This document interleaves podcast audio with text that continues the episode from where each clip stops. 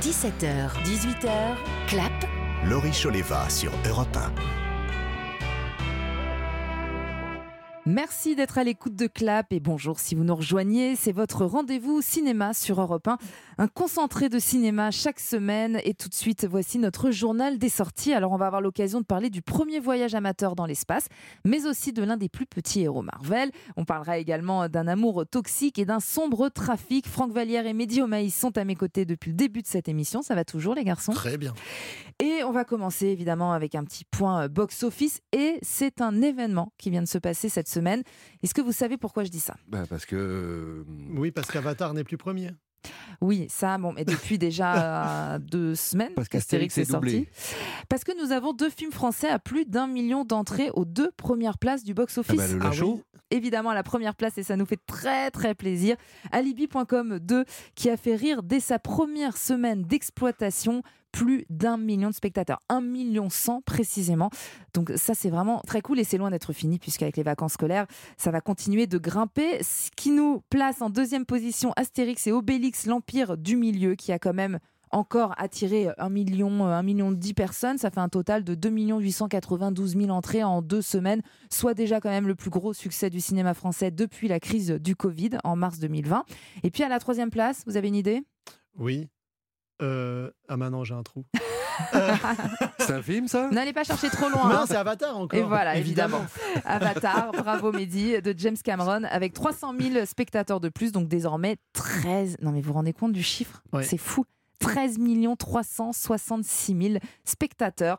Un petit mot quand même pour la reprise de Titanic qui émerge à la quatrième place du box-office avec 240 000 nouveaux euh, Et spectateurs. ça c'est génial. Titanic qui émerge. ouais, Ah, Jeu de mots. Qu'est-ce que vous croyez?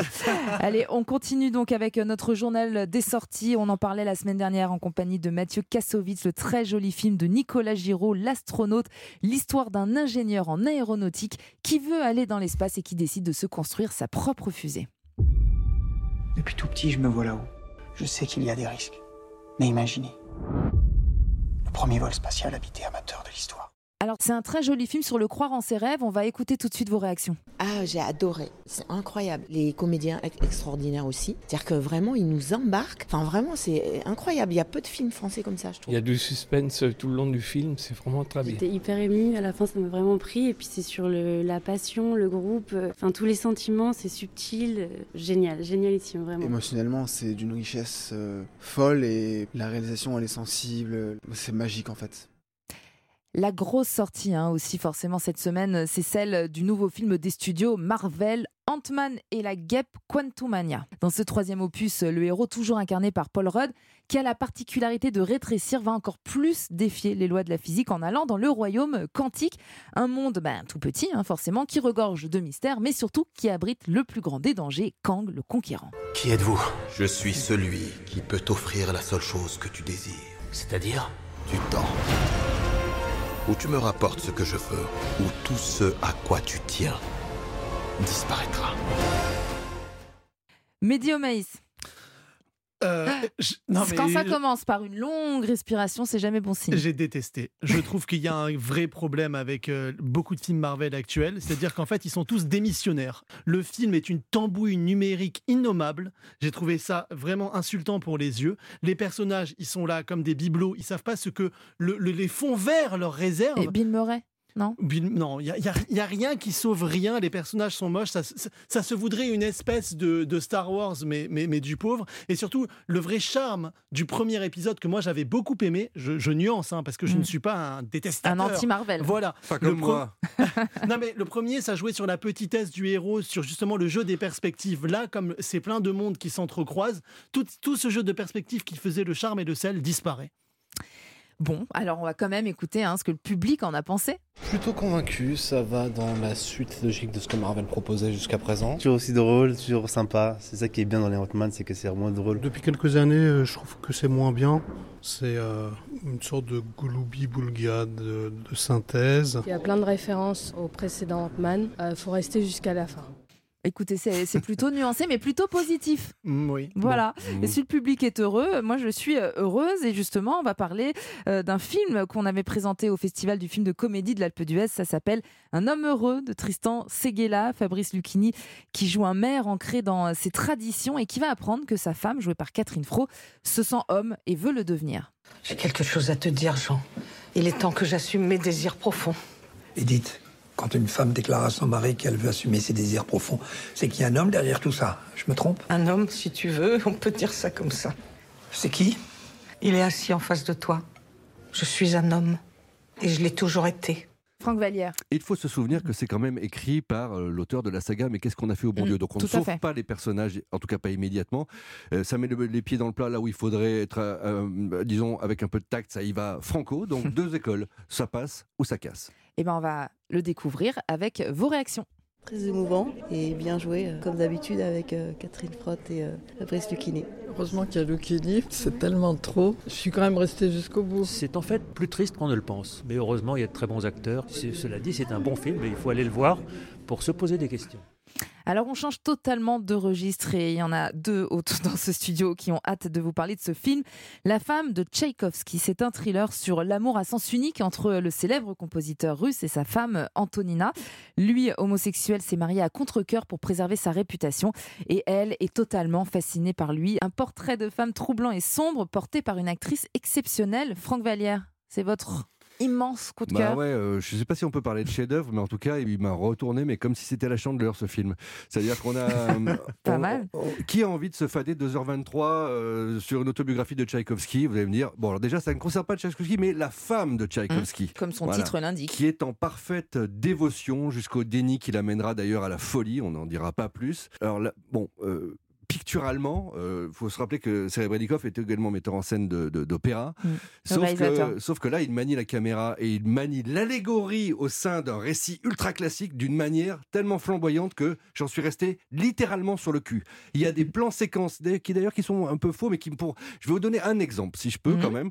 À un moment, euh, cette femme qui est donc éperdument amoureuse, euh, pas physiquement d'ailleurs, elle est, elle est- elle est amoureuse, elle est sapiosexuelle, de l'intelligence, du talent de, de- de son mari. Elle l'accompagne à la gare, il va partir plusieurs semaines. Dans un plan séquence, on, on voit son mari monter, lui, de la base, on dit c'est bon, euh, vas-y, reste pas là. Elle part, la caméra la suit, elle part s'asseoir et pour notifier le temps qui passe et comme l'idée qu'elle n'avait pas vécu en son absence, elle revient, le temps a changé, il pleut, il n'est pas là pour l'accueillir et, se- et la fait accueillir par quelqu'un qui va lui dire il ne viendra pas pour notifier les semaines dans lesquelles elle n'a pas vécu. C'est brillantissime en termes de réalisation sans être ostentatoire. Vous pouvez ne pas être cinéphile, c'est pas un problème, vous ne le verrez peut-être pas. Et ce plan que je vous décris là, il y en a 5 ou 6 comme ça dans le film. C'est à hurler tellement c'est beau. Je suis d'accord avec cet effet de, de sophistication simple en fait. La mise en scène est tellement pure, tellement limpide. Je trouve quand même le film un poil long, un poil.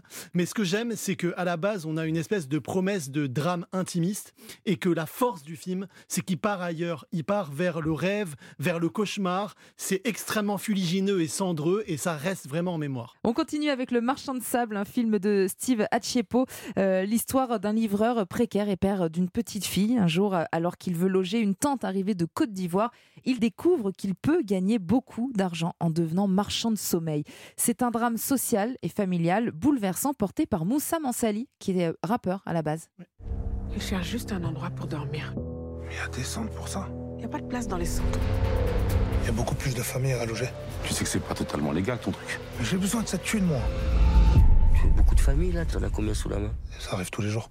Mehdi. Premier film très prometteur, malgré ses défauts. Il faut savoir qu'à la base, ça devait être un film noir sur la mafia, un peu inspiré des, des- des films noirs new-yorkais des années 70.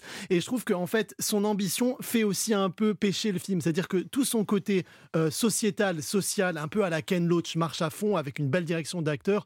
Ophélie Beau est géniale en, en assistante sociale. Mais tout le côté un peu plus film noir, film de mafia quelque part, euh, pêche. Donc en fait, je trouve que c'est une très belle promesse avec un Moussa Mansali à contre-emploi de ses rôles habituels. On a vraiment toute l'humanité du monde dans ses Révélé yeux. par la série validée Absolument. sur Canal+. Et avec Attic. Et donc voilà, moi je trouve que c'est une belle surprise pour un premier film très prometteur. Ouais, je suis d'accord avec ce que vient de dire Mehdi. Euh, le film convoque à des endroits, mais juste pour- à titre d'exemple, pas de comparatif. Il convoque euh, hors, euh, hors norme euh, de, de Nakash Toledano ou bien euh, un prophète de, de d'Audiard. grand écart de style. Et puis quand même, signalons la prestation hallucinante, encore une fois, de Bonhomme à Gimel, qui est une ordure intersidérale, qui instille un poison lent et insidieux, mais qui est euh, jouissif. Il est génial, comme d'habitude. On écoute vos réactions J'ai bien aimé, mais c'est bouleversant. C'est très prenant, c'est c'est très bien fait. Enfin, c'est le premier film que je vais voir sur les marchands de sommeil. Donc là, c'est une découverte pour moi, mais c'est plus que difficile. J'ai trouvé la première scène très intense. Et oui, tout ce trafic-là, le père perdu, etc. Mais je ne sais pas quoi en penser. Puis on termine, Mehdi, par un film qui vous a marqué. Ça s'appelle Animal.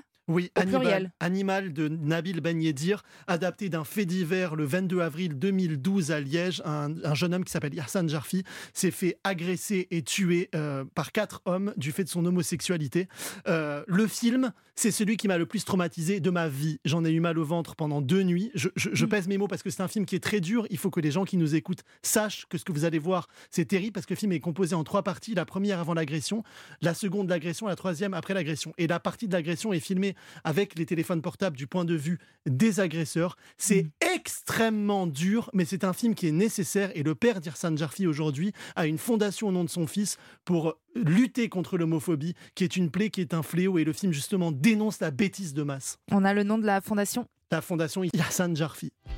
Merci beaucoup, Mehdi. C'est déjà la fin de ce clap. Merci à tous les deux Bah, ça fait de aujourd'hui. quoi aller hein, Ah, bah voilà, c'était riche, mais au moins vous savez tout. Vous pouvez faire votre sélection. Aujourd'hui, je recevais Marie Gillin pour le film Les choses simples qui sortira la semaine prochaine. Tout de suite, je vous laisse en compagnie de Pierre Devilleneux pour Europe Soir et je vous retrouve évidemment la semaine prochaine pour un nouveau clap. D'ici là, n'hésitez pas à aller au cinéma évidemment. Très bon week-end à vous à l'écoute d'Europe 1.